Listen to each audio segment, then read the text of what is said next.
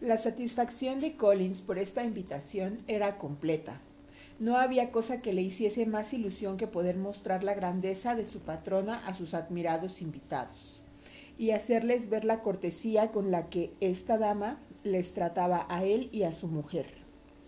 Y el que se le diese ocasión para ello tan pronto era un ejemplo de la condescendencia de Lady Catherine que no sabría cómo agradecer.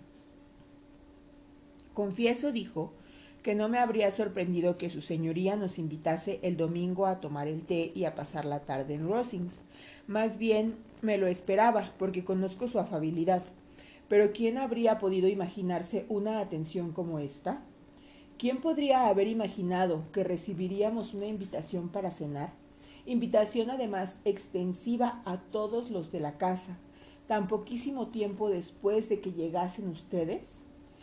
A mí no me sorprende, replicó Sir William, porque mi situación en la vida me ha permitido conocer el verdadero modo de ser de los grandes.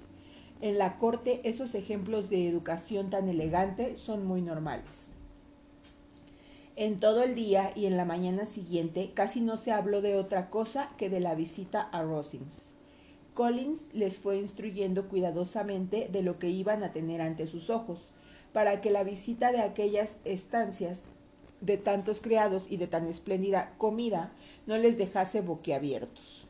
Cuando las señoras fueron a vestirse, le dijo a Elizabeth No se preocupe por su atavío, querida prima. Lady Catherine está lejos de exigir que nos, de nosotros la elegancia en el vestir que a ella y a su hija corresponde. Solo querría advertirle que se ponga el mejor traje que tenga. No hay ocasión para más. Lady Catherine no pensará mal de usted por el hecho de que vaya vestida con sencillez. Le gusta que se le reserve la distinción de vida a su rango. Mientras se vestían, Collins fue dos o tres veces más a llamar a las distintas puertas para recomendarles que se dieran prisa, pues a Lady Catherine le incomodaba mucho tener que esperar para comer tan formidables e informes sobre su señoría y su manera de vivir habían intimidado a María Lucas, poco acostumbrada a la vida social que aguardaba su entrada en Rosings con la misma apresión que su madre había experimentado al ser presentado en St. James. Como hacía buen tiempo, el paseo de media milla a través de la finca de Rosings fue muy, muy agradable. Todas las fincas tienen su belleza y sus vistas, y Elizabeth estaba encantada con todo lo que iba viendo, aunque no demostraba el entusiasmo que Collins esperaba, y escuchó con escaso interés la enumeración que él le hizo de las ventanas de la fachada y la relación de lo que las vidrieras le habían costado a Sir Lewis de Bourgh. Mientras subían la escalera que llevaba al vestíbulo, la excitación de María iba en aumento y ni el mismo Sir William las tenía todas consigo. En cambio a Elizabeth no le fallaba su valor.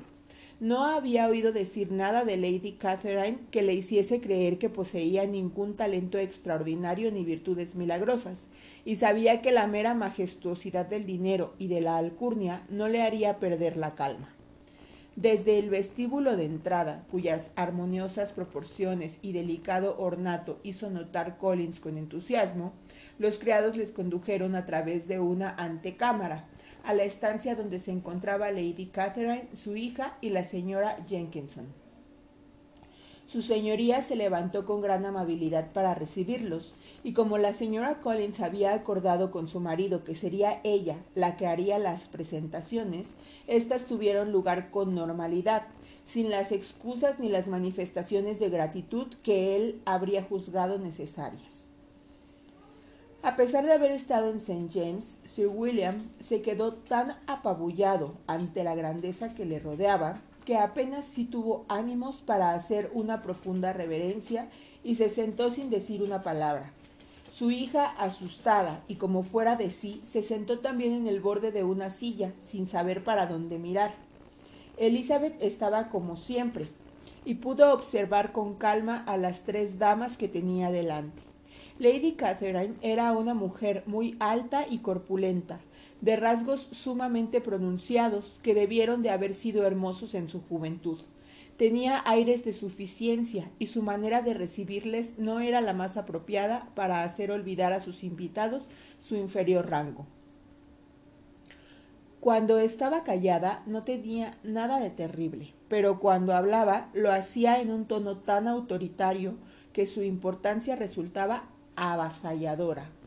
Elizabeth se acordó de Wickham y sus observaciones durante la velada le hicieron comprobar que Lady Catherine era exactamente tal como él la había descrito.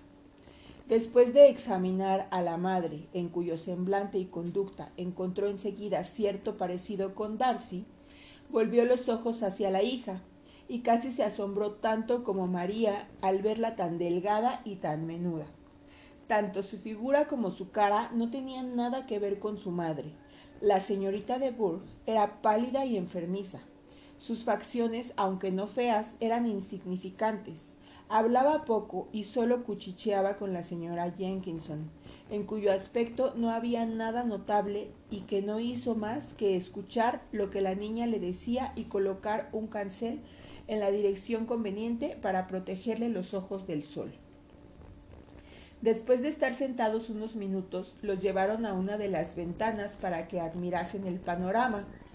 El señor Collins los acompañó para indicarles bien su belleza y Lady Catherine les informó amablemente de que en verano la vista era mucho mejor. La cena fue excelente y salieron a relucir en ella todos los criados y la vajilla de plata que Collins les había prometido.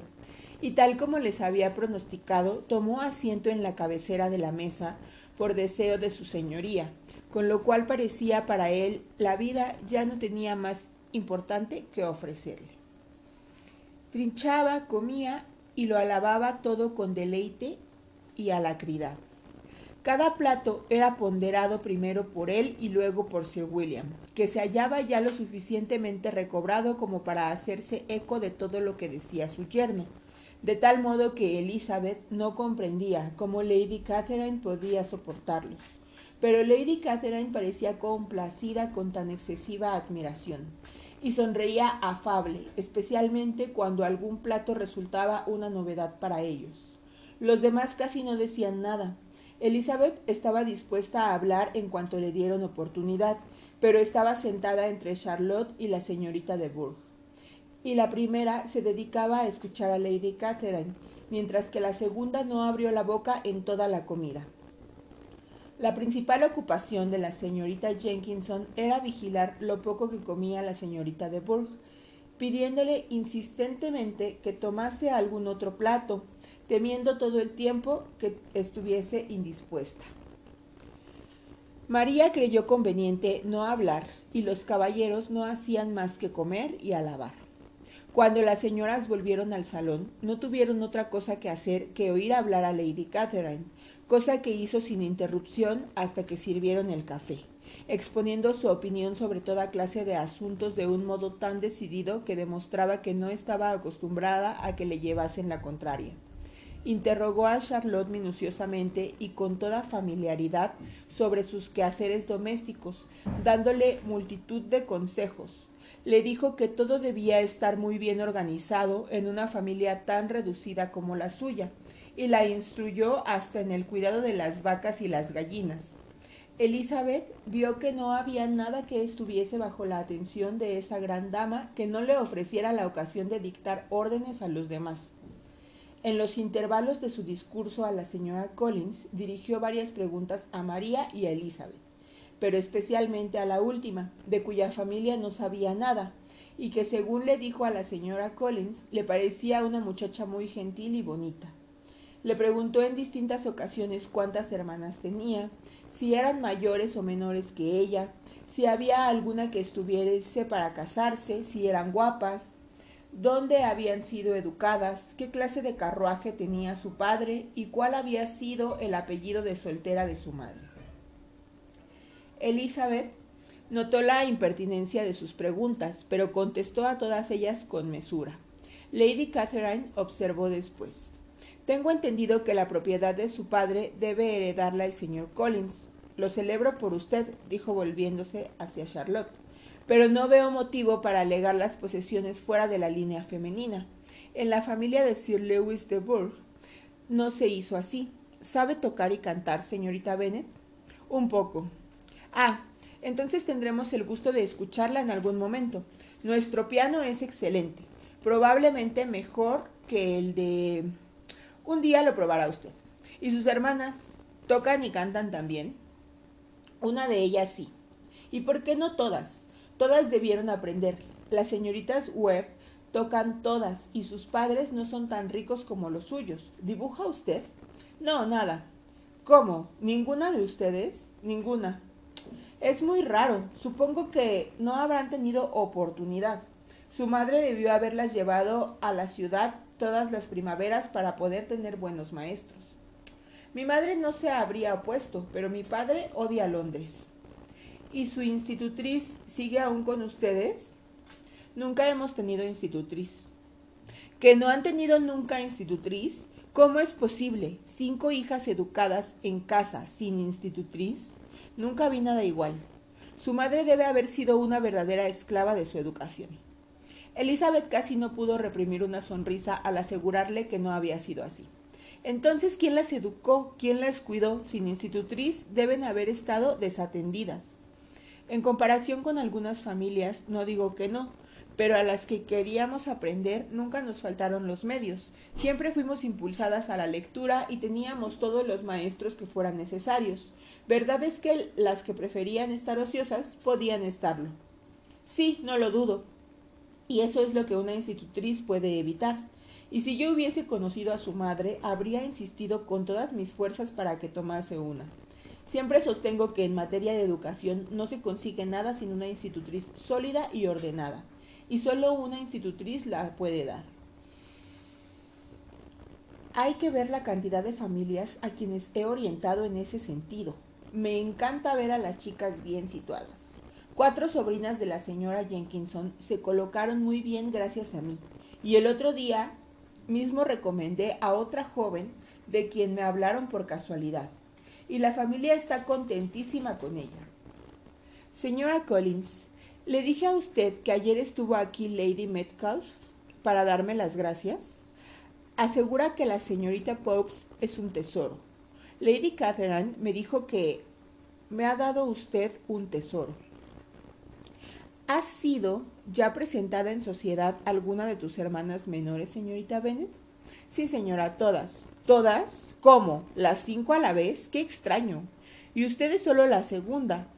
Las menores, presentadas en sociedad antes de casarse las mayores, sus hermanas deben ser muy jóvenes. Sí, la menor no tiene aún 16 años. Quizá es demasiado joven para haber sido presentada en sociedad, pero en realidad, señora, creo que sería muy injusto que las hermanas menores no pudieran disfrutar de la sociedad y de sus amenidades por el hecho de que las mayores no tuviesen medios o ganas de casarse pronto. La última de las hijas tiene tanto derecho a los placeres de la juventud como la primera. Demorarlos por este motivo creo que no sería más adecuado para fomentar el cariño fraternal y la delicadeza de pensamiento. Caramba, dijo su señoría, para ser usted tan joven, da sus opiniones de modo muy resuelto. Dígame, ¿qué edad tiene? Con tres hermanas detrás ya crecidas, contestó Elizabeth sonriendo, su señoría no puede esperar que se le confiese. Lady Catherine se quedó asombradísima de no haber recibido una respuesta directa, y Elizabeth sospechaba que había sido ella la primera persona que se había atrevido a burlarse de tan majestuosa impertinencia. No puede usted tener más de 20, estoy segura, así que no necesita ocultar su edad. Aún no he cumplido los 21. Cuando los caballeros entraron y acabaron de tomar el té, se dispusieron las mesitas de juego. Lady Catherine, Sir William y los esposos Collins se sentaron a jugar una partida de cuatrillo, y como la señorita de Bourgh prefirió jugar al casino, Elizabeth y María tuvieron el honor de ayudar a la señora Jenkinson a completar su mesa, que fue aburrida en grado superlativo. Apenas se pronunció una sílaba que no se refiriese al juego, excepto cuando la señora Jenkinson expresaba sus temores de que la señorita de Burgh tuviese demasiado calor o demasiado frío, demasiada luz o demasiado poca. La otra mesa era mucho más animada. Lady Catherine casi no paraba de hablar poniendo de relieve las equivocaciones de sus compañeros de juego o relatando alguna anécdota de sí misma. Collins no hacía más que afirmar todo lo que decía su señoría, dándole las gracias cada vez que ganaba y disculpándose cuando creía que su ganancia era excesiva. Sir Williams no decía mucho. Se dedicaba a recopilar en su memoria todas aquellas anécdotas y tantos nombres ilustres. Cuando Lady Catherine y su hija se cansaron de jugar, se recogieron las mesas y le ofrecieron el coche a la señora Collins, que lo aceptó muy agradecida, e inmediatamente dieron órdenes para traerlo. La reunión se congregó entonces junto al fuego para oír a Lady Catherine pronosticar qué tiempo iba a ser al día siguiente. En estas le avisaron de que el coche estaba en la puerta y con muchas reverencias por parte de Sir William y muchos discursos de agradecimiento por parte de Collins se despidieron. En cuanto dejaron atrás el zaguán, Collins invitó a Elizabeth a que expresara su opinión sobre lo que había visto en Rosings, a lo que accedió, solo por Charlotte, exagerándolo más de lo que sentía. Pero, por más que se esforzó en su elogio, no satisfizo a Collins, que no tardó en verse obligado a encargarse él mismo de alabar a su señoría.